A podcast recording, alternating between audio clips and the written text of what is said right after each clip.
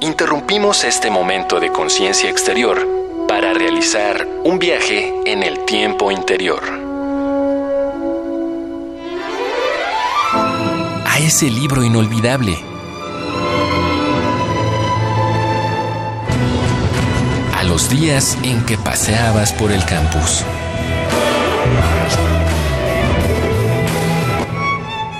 A tu primera vez en una sala de conciertos. Cada pieza musical suena a un momento inolvidable. Escuchar es volver a vivir.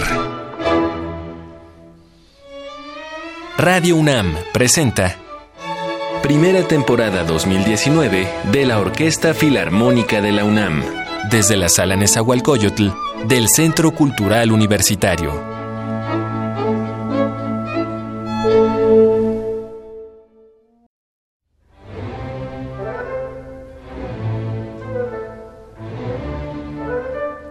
En alguna fiesta dedicada a Dionisio, perdida entre los años 550 y 500 antes de nuestra era, nació el teatro en la forma de un gesto intempestivo. Durante aquella celebración, de la que no se registró el cuándo, pero sí el cómo, un hombre llamado Tespis decidió contestar las alabanzas que el coro levantaba al dios de la fiesta y el vino, personificando él mismo a una entidad quizá divina sin utilizar más que su aliento y una máscara. En este gesto tan sencillo, el de volver contestatario un rito religioso, se inició una revolución artística que ha logrado mantenerse durante 25 siglos. A pesar de los evidentes cambios que conlleva el avance de una sociedad, la esencia que vuelve al teatro tan brillante se mantiene, el intérprete y el público. El histrión entrena su cuerpo para canalizar una realidad que, por más similar que pueda ser, no es la suya. La memoria, la experiencia y la técnica se conjugan ensayo tras ensayo, línea tras línea, para construir una narrativa coherente, atractiva y ante todo creíble para los espectadores que caen en la trampa más bella del arte. Al tomar su asiento buscan entretenimiento y al levantarse descubren que obtuvieron sabiduría. El pasado 27 de marzo, los escenarios alrededor del globo celebraron el Día Mundial del Teatro. Y como parte de la fiesta, este noveno programa de la primera temporada 2019 de la Orquesta Filarmónica de la UNAM constará de algunas piezas que se han apoyado en los ejes narrativos teatrales para construir su propia versión de las historias. A todos aquellos que han vivido desde bastidores la espera de una multitud que ocupa sus asientos, a quienes han sentido sobre la frente el calor de los reflectores, a quienes repiten cien veces la misma frase en aras de que la próxima suene creíble, a quienes escriben esas palabras, quienes levantan esos telones o encienden esas luces, a quienes han sido desde árboles hasta reyes y, sobre todo, a los ojos que alguna vez han ocupado una butaca para contemplar el rito teatral, dedicamos este concierto. Hay nombres en el teatro tan inmensos que no caben por completo en las páginas de su propia obra. La historia de la literatura ha visto repetirse los nombres de Edipo, Electra, Julieta y Don Juan. Pero quizás por su cáliz fantástico o por nuestro anhelo de omnipotencia, la figura de Fausto se encuentra en los escalones más altos de esta pirámide. La historia del hombre que, en busca de conocimiento y poder, hace un pacto con el diablo, se publicó por primera vez en 1587 de la pluma de Johann Spies y alcanzó su mayor reconocimiento al salir de la de Goethe en 1808. En una versión tan extensa y fantástica que es difícil recordar que fue concebida como un texto teatral. A lo largo de más de 20 décadas, la historia circuló en diferentes versiones por toda Europa hasta que la de Goethe fue traducida en 1827 al francés. Por ese camino llegó a los ojos del torturado compositor romántico Héctor Berlioz, que con toda prisa se dedicó a escribir las ocho escenas de su Condenación de Fausto, de la cual escucharemos a continuación su Marcha húngara.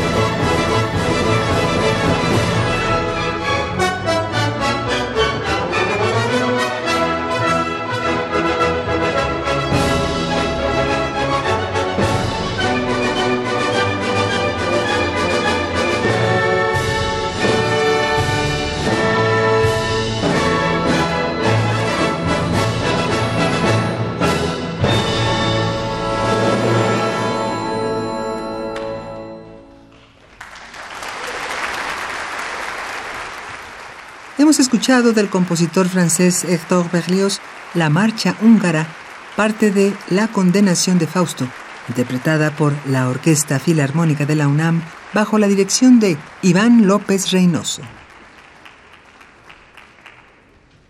Mi obra, señaló Pablo Martínez Teutli, a propósito de su Circo de las Luces, es un homenaje a las víctimas de los crímenes de odio, más concretamente los crímenes de odio contra la comunidad LGBT. Por ello, a la par de las siete partes de esta composición, Martínez Teutli escribió una narración eje que cuenta la historia de un joven que, al intentar huir del odio del mundo y la inclemencia de una tormenta, logra ver entre las nubes la carpa de un circo volador.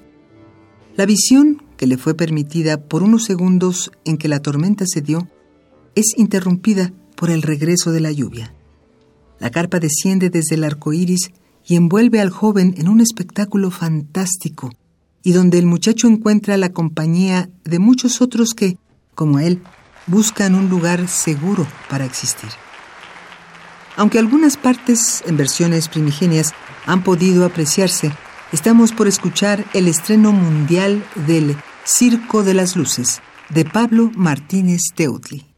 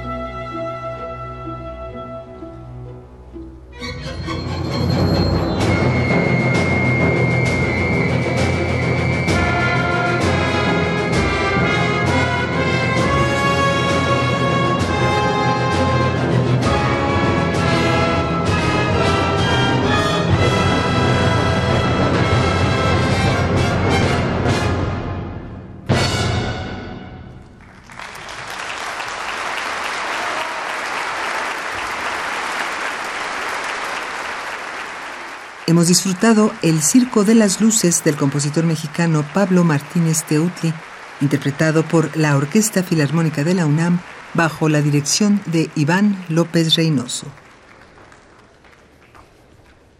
El teatro nació como un rito y poco ha cambiado en ese aspecto. Aún existen a su alrededor concepciones mágicas sobre su funcionamiento, supersticiones con las cuales la mayoría de los creativos prefieren, cuando menos, respetar, por ejemplo, no abrir un paraguas dentro del foro. Los actores no deben barrer el escenario antes de función. Las imágenes de las serpientes deben ser tratadas con cuidado, así como el nombre de Macbeth. Desde que Shakespeare escribió esta, una de sus más célebres tragedias, la historia registra una gran cantidad de accidentes alrededor de las producciones que recrean esta historia.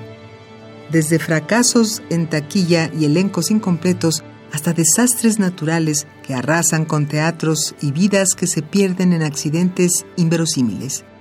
Nikolai Leskov tomó la figura sanguinaria de Lady Macbeth para recrear un acontecimiento real de su tiempo la apasionada historia de una asesina que termina en tragedia. Leskov tituló a esta historia Lady Macbeth de Mutsensk y, a partir de ella, Dmitri Shostakovich compuso una suite que entendió no solo la narrativa de Leskov, sino el mito que engloba al personaje desde su origen.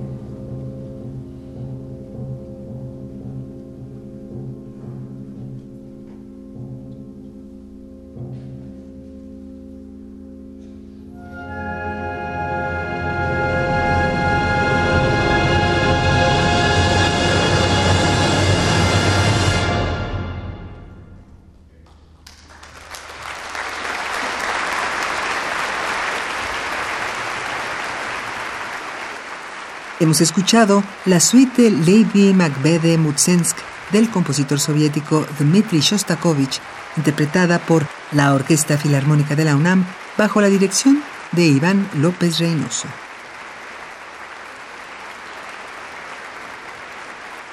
Es común escuchar quejas de la televisión e incluso del cine como sustitutos del teatro. Críticas desinformadas y con pocos fundamentos que consideran que el rito teatral podrá ser sustituido por actividades similares. El teatro no puede hacer ni menos ni más que una película o una serie. Lo hace distinto. Tiene su propio lenguaje y asistir a él es una experiencia muy distinta de la que conlleva cualquier otro entretenimiento. Es por eso que sabemos que este no va a desaparecer. Como termómetro de las sociedades, al teatro corresponden las reflexiones inmediatas del acontecer cotidiano. Pone el dedo en las llagas que lo requieran y hacerlo es una comunión directa con el espectador. Este tipo de interacción artística no puede ser sustituida con nada. El teatro no va a desaparecer, pues la función continúa aun cuando las butacas se encuentran vacías. Por ello, te invitamos a apoyar la abundante oferta teatral y a que formes parte de esta celebración que 25 siglos después aún mantiene su magia. Agradecemos tu compañía y esperamos que nos acompañes la próxima semana para otro concierto de la primera temporada 2019 de la Orquesta Filarmónica de la UNAM. Estuvimos con ustedes en los controles técnicos Juan Méndez, la pluma de Mario Conde, en la producción Marco Lubián y la voz de Tessa Uribe. Excelente semana y hasta la próxima.